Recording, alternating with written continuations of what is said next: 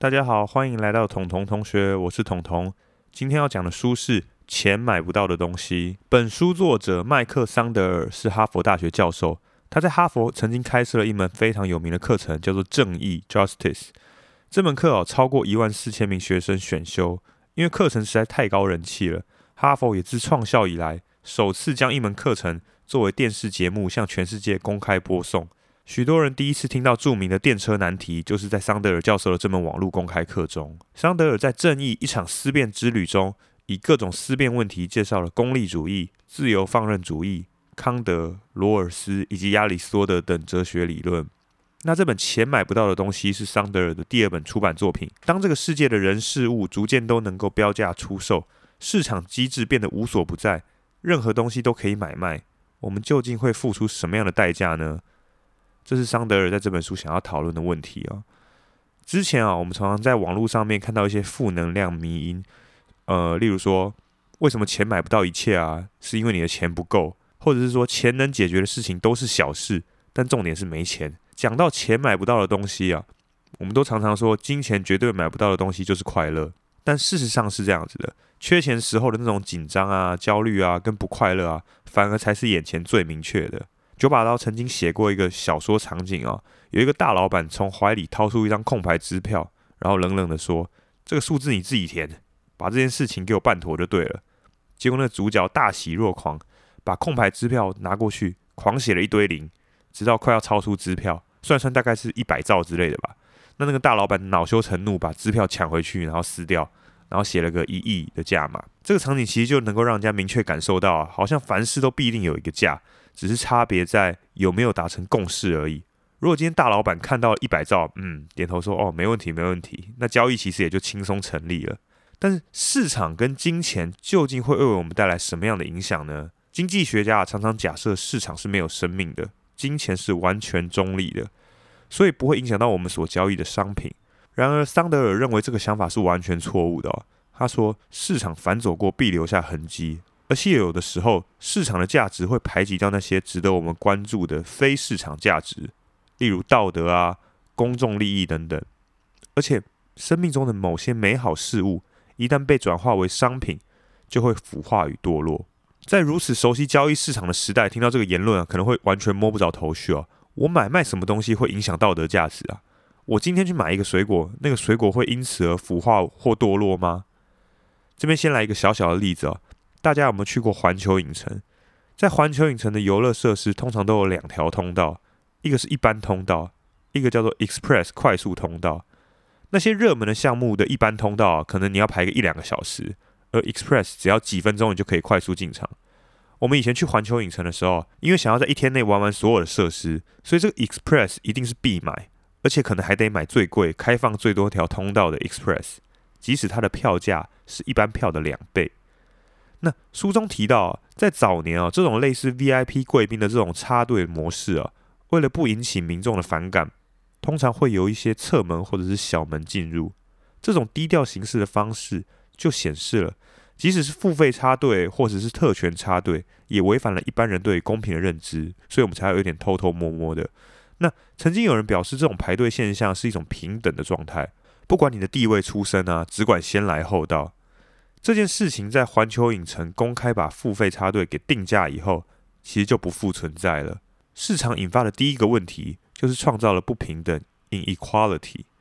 那经济学家当然跳出来会反对这个看法啊，他认为平等的排队去取得产品或服务是非常缺乏效率的，而且也表示说价格与供需出现了问题，市场反而是来改善经济效率的哦。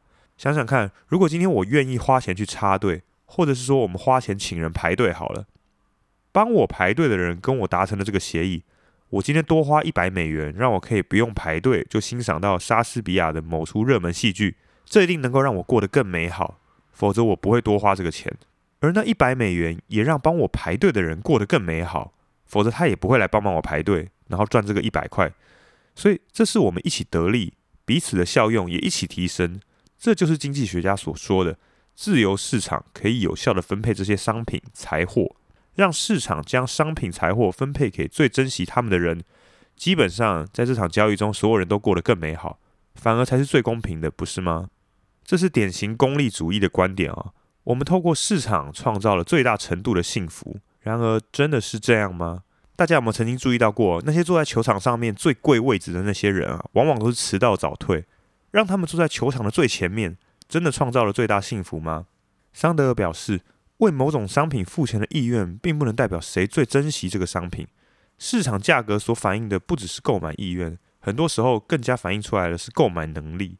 这个时候，市场不但引发了不平等，也无法创造出最大程度的幸福。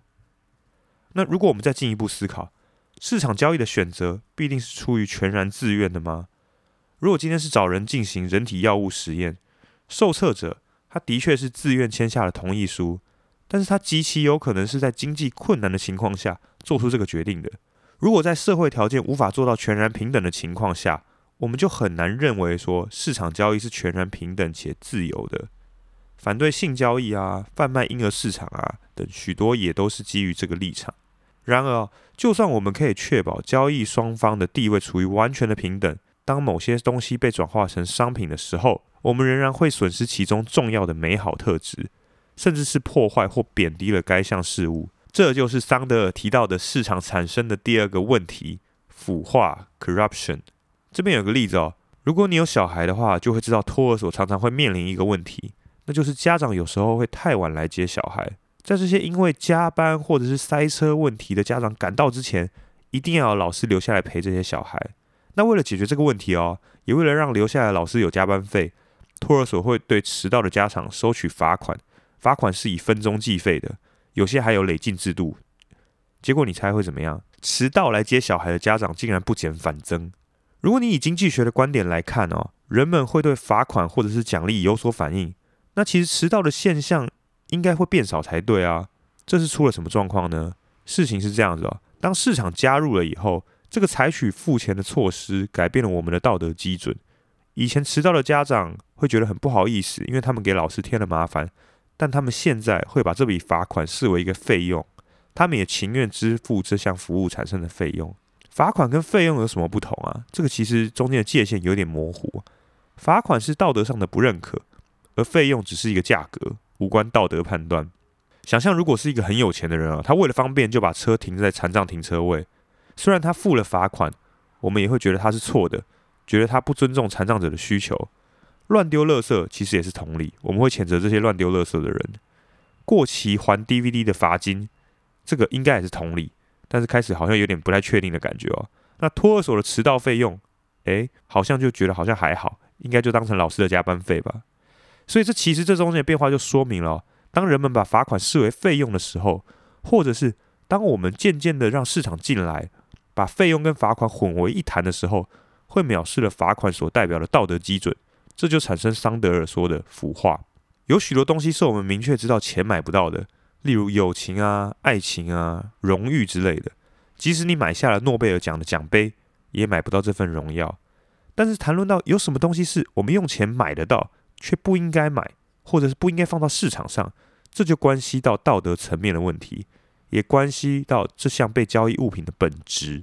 前面提到公平论点哦，并不反对将任何东西市场化，但他们反对在不平等的基础上进行的买卖。腐化论点重视的是商品本身的特性，以及用来管控这个商品的基准。即使没有任何不公平的情况下，还是有些东西不应该被交易。这边举一个例子来思考啊。二零零一年，有一对夫妻即将生下一名男孩，他们把儿子的名字放上 eBay 跟雅虎网站上面去拍卖，希望有一家企业能够买下命名权，让这对父母能够购买一间舒适的房子来安顿家庭。这个想法非常创新啊！只不过最后没有任何公司愿意提供这对父母所要求的五十万美元，于是他们最后就放弃了这个念头，帮小孩取了一个非常普通的名字。那再举另外一个例子来思考，协议能不能够出售？书中提到，英国跟美国的捐血制度非常不一样。在英国，法规规定所有输血用的血都来自于自愿捐赠者，而美国的制度则是一部分的血来自于捐赠者，另一部分的血来自于商业血液银行。这些商业血液银行的血大多是来自于贫穷的人或者是街友等等，他们愿意把珍贵的血液卖给血液银行来换取金钱。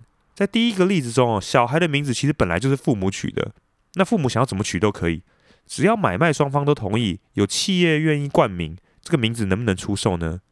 假设交易成立了，这个小孩长大就叫做可口可乐，这会怪怪的吗？那在第二个例子里，你可以想象一下，在一个血液会被定期买卖的世界里，我们特别去家里附近的捐血车捐血，这还算是一种慷慨的道德行为吗？还是你会认为说干脆就捐钱就好了，不需要特别去做捐血的动作？那在这样的情况下，自愿捐赠者的血液的量会不会慢慢的减少，变得都是以商业来主导呢？当我们在讨论这些案例的时候啊，有些时候会觉得很明确，有些时候会觉得界限很模糊。关于怎么样取舍才算是真正的美好生活，其实桑德尔也认为的确是有争论空间的。然而，一旦我们看见市场和商业的手伸进来，并且改变了他们所碰触的商品的性质的时候，我们就必定要开始思考，市场是不是属于这里？如果用单纯的是啊，凡事都必定有个价啦，或者是说他们两个人交易，一个人愿打，一个人愿挨，也不关我们的事，这样反而是一种一厢情愿啊。我们必须去深究这个商品的目的。才能让我们更靠近美好生活。这本书里举了很多例子来说明市场带来的影响，包括公平与腐化的问题、费用与罚金的模糊界限，以及随着商业模式普及，我们道德基准的改变。最重要的是，桑德尔透过这本书想要让大家思考：我们想要如何共同生活，或是更精确的说，你想要怎么样的生活？是想要一个一切都待价而沽的社会吗？或是社会上有某些道德或公民性质是用金钱买不到的，这本钱买不到的东西，《金钱与正义的攻防》就介绍到这边，我们下次见，拜拜。